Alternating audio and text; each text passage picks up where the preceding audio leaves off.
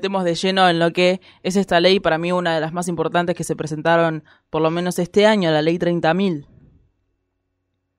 Sí, eh, presentamos el 25 de marzo, ¿no? Porque el 24 es, feriado.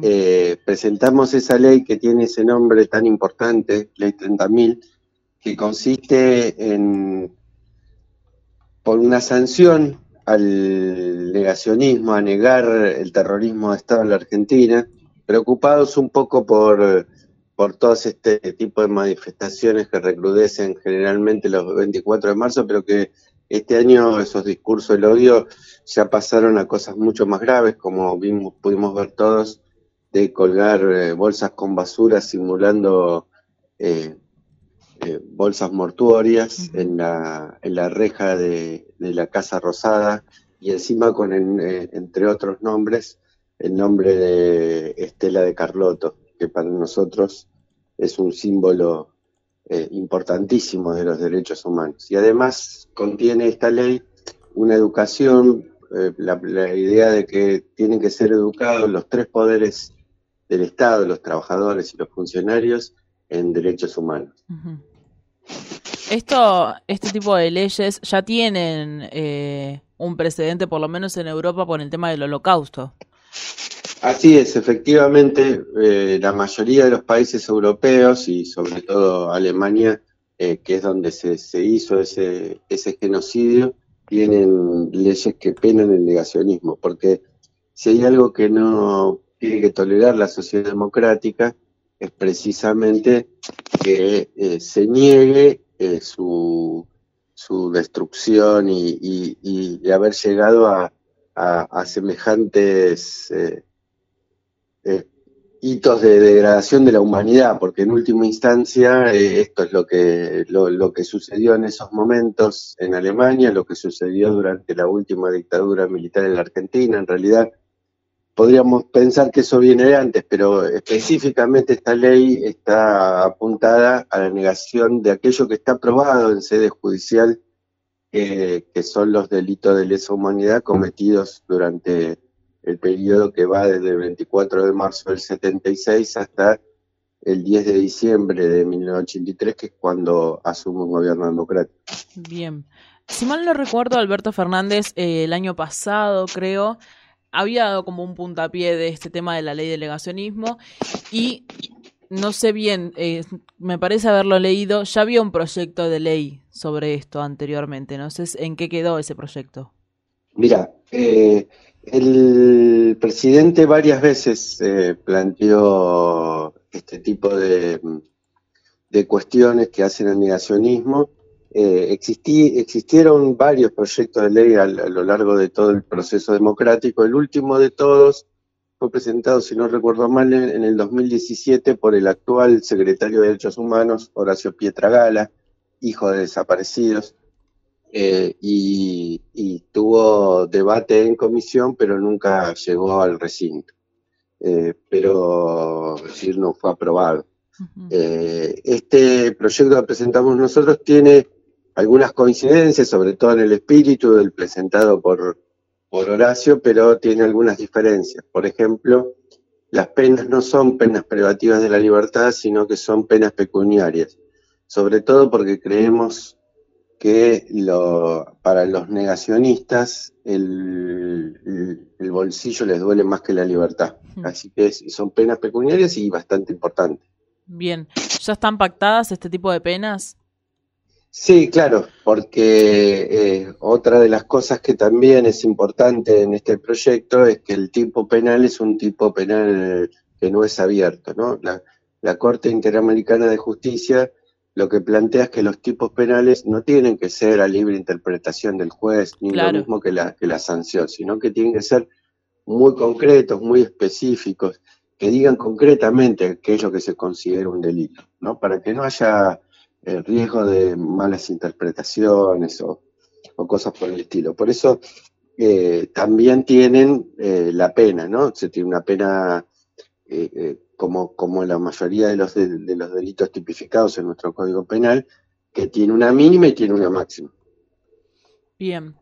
Em, Cuando uno habla de estas, de aplicar este tipo de penas y mencionabas hoy las movilizaciones con este tipo de bolsas mortuarias, eh, me parece que este, este tipo de violencia en estos sectores de derecha en el país siempre estuvieron presentes. Recuerdo ahora en este tema de eh, la discusión por el aborto legal de ver a un Falcon verde que decía hacía la vida en una puerta y este tema de los símbolos que están bastante presentes en este tipo de marchas y no solo en la calle, sino también en las redes sociales. En este tipo de situaciones, en las redes o, en algo no tan multitudinario como una marcha en la calle o en Plaza de Mayo, digamos, ¿también se va a aplicar? Está previsto eso, ¿no? Digamos, es, es, a veces es más difícil porque a veces tras de las redes eh, se ocultan identidades, aparecen los trolls, aparecen un montón de cuestiones que, lo hacen mucho más complejo, ¿no? Digamos, eh, el cómo aplicar. Pero en cualquier manifestación que se haga negacionismo puede ser negado. Después, cómo se implementa eso tampoco es tan, tan fácil, ¿no? Digamos, porque vuelvo a decir, muchas veces eh, cobardemente, en vez de expresar públicamente las cosas que quieren expresar, se esconden atrás de esos odiadores, se esconden atrás de seudónimos o de cuentas falsas y cosas por el estilo. Sí, sí, sí, me imagino. Y uno lo vive todos los días, ¿no? Más cuando se milita por este tipo de lados, la cantidad de comentarios que se reciben o la cantidad de cosas que se leen. Eh, o que se publican, ¿no? Sin ningún tipo de pena, sin nada. Eh, hablamos de la Pando en la semana de, del 24 de marzo y era terrible la cantidad de cosas que decía tan con tal libertad de reafirmar la última dictadura militar como algo que estuvo bien, que fue totalmente necesario, no solo en esa época, sino que hay que reivindicarlo ahora también.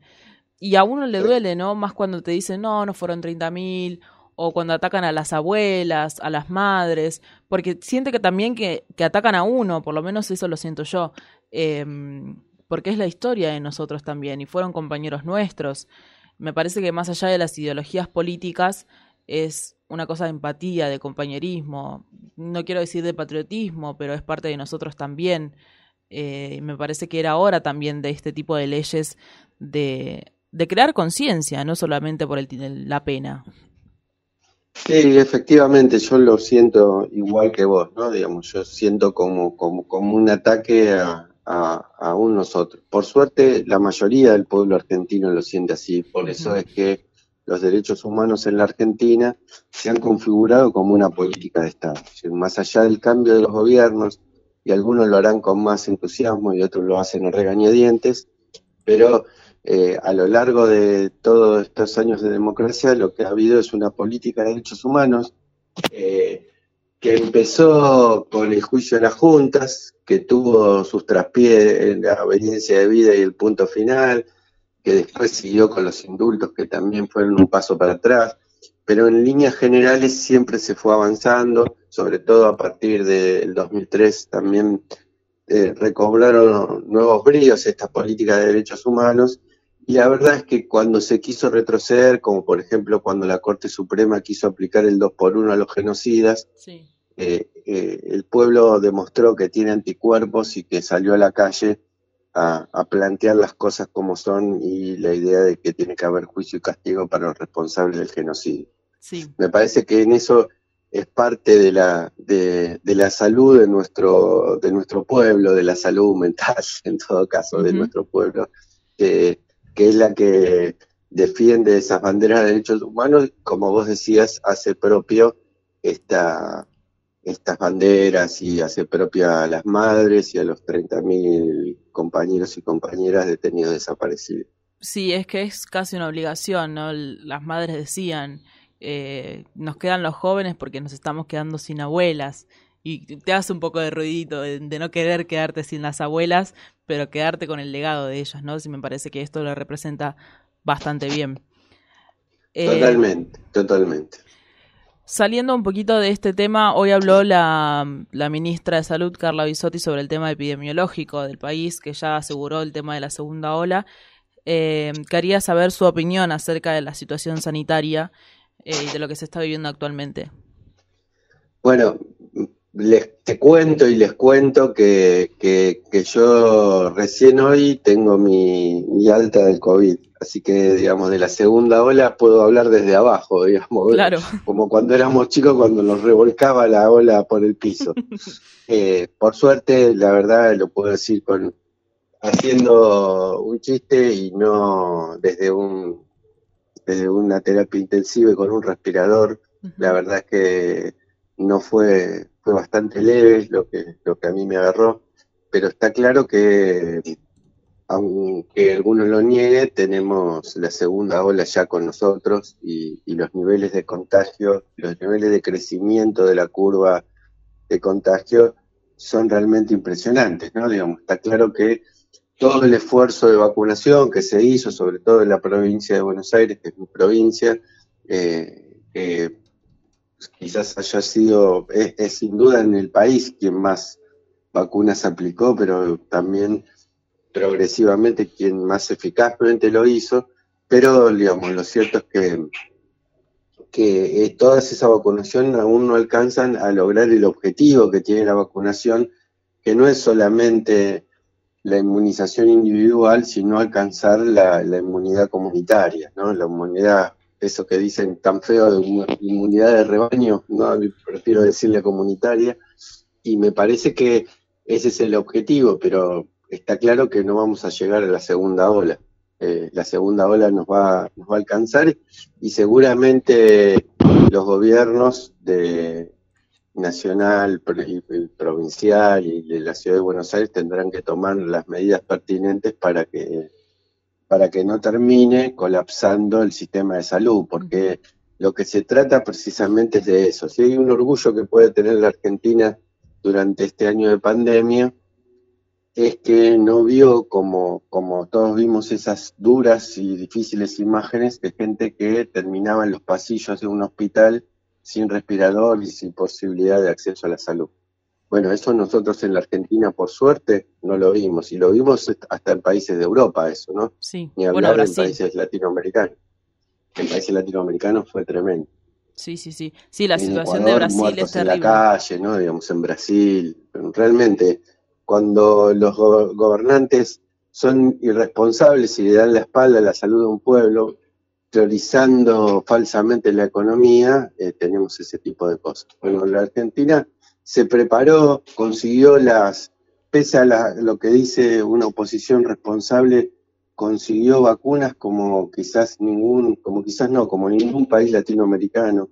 Eh, eh, logró, logró que esas vacunas se apliquen, digamos, todas esas cuestiones son, hacen, fortaleció su sistema de salud, todas esas cuestiones hacen que hoy podamos esperar la segunda ola, eh, que Dios quiera que tenga menos consecuencias que las que, que, la que está teniendo en otros países del mundo. Sí, hay que tener en cuenta que eh, nuestro sistema de salud actualmente no es el mismo que teníamos en marzo.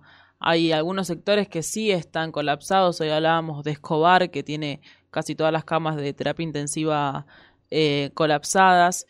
Eh, y algunos distritos que también aumentaron un poquito más el riesgo. Pero me parece que es lo que decía, eh, mantener la confianza del otro, y es lo más difícil también.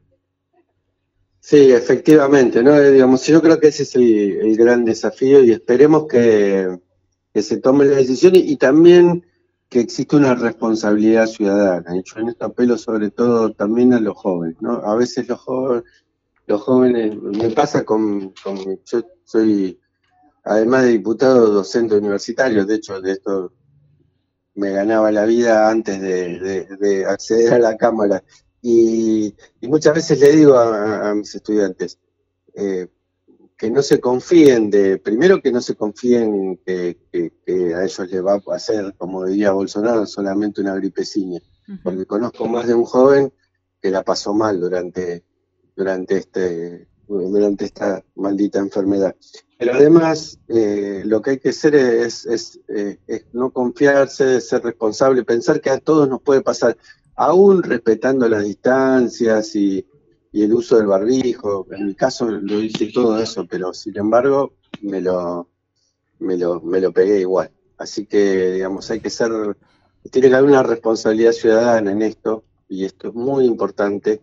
Por eso también es, muy importante de los medios masivos de comunicación no, no hacer un oportunismo político y, y, de, y bajar línea en contra de las vacunas o bajar línea en contra del uso del barbijo y hacer apelaciones falsas a la libertad y un montón de otras tonterías, sino que lo que hay que hacer es, si los ciudadanos somos responsables, eh, eh, las medidas tienen que eh, pueden ser menos menos drásticas. Así es. Marcelo, sí. Marcelo, disculpe, lo voy a correr un poquito de, este ámbito y lo voy a llevar para el ámbito de los clubes. Hay una ley que se está esperando por reglamentarse, que es la ley 27098, que apaña a clubes de barrio y pueblo. Y teniendo en cuenta que los clubes allá por el 2001 se transformaron en centros de trueque o copas de leche y que en el año 2015 hasta el 2019 se dieron frente a un tarifazo y a los ajustes, eh, quería saber si en este, en este año sería una buena idea poder reglamentarla y qué opina usted sobre esto. Bueno, yo creo que los clubes de barrio han sido históricamente una de las principales como decía el general, organizaciones libres del pueblo, ¿no? Eh, formas de organización popular en donde los, las mayorías populares encuentran eh, una forma de, participación, de recreación, de esparcimiento, de un montón de cosas que hacen a la calidad de vida, ¿no? Digamos, eh, además los clubes son los que los que contienen, los que proyectan, los que hacen, los que cumplen sueños, todas esas cosas están en, esos clubes de barrio desde el más humilde, ¿no? No, no, no, hace falta ser un gran club para, para, para hacer, para cumplir sueños, que es una de las cosas que más se necesitan en esta, en este mundo tan duro, ¿no? Pero me parece que esos clubes fueron durante la etapa del macrismo absolutamente maltratados, ¿no? Absolutamente maltratados, digo, porque eh, recibieron esas tarifas que no se podían pagar, ¿no? Porque esos tarifazos que para, para muchos fueron duros, para los clubes fueron prácticamente prohibitivos. Por eso a mí me parece que esa ley, que todavía está pendiente de reglamentación, que es una de las cuestiones que tenemos pendientes y ojalá el Poder Ejecutivo haga, haga esa reglamentación, porque yo creo que hay que fortalecer los clubes de barrio y los clubes de barrio son una parte importante de esa organización popular de la Argentina. Muchísimas gracias, Marcelo. Marcelo, muchas gracias por pasar por la mañana informativa. Esperemos que se apruebe la ley 30.000, no solo por la memoria, por la verdad, sino también por la justicia, que es también lo que nos queda buscar. Bueno, muchísimas gracias a ustedes por el llamado y, les mando un abrazo grande eh, para toda la audiencia.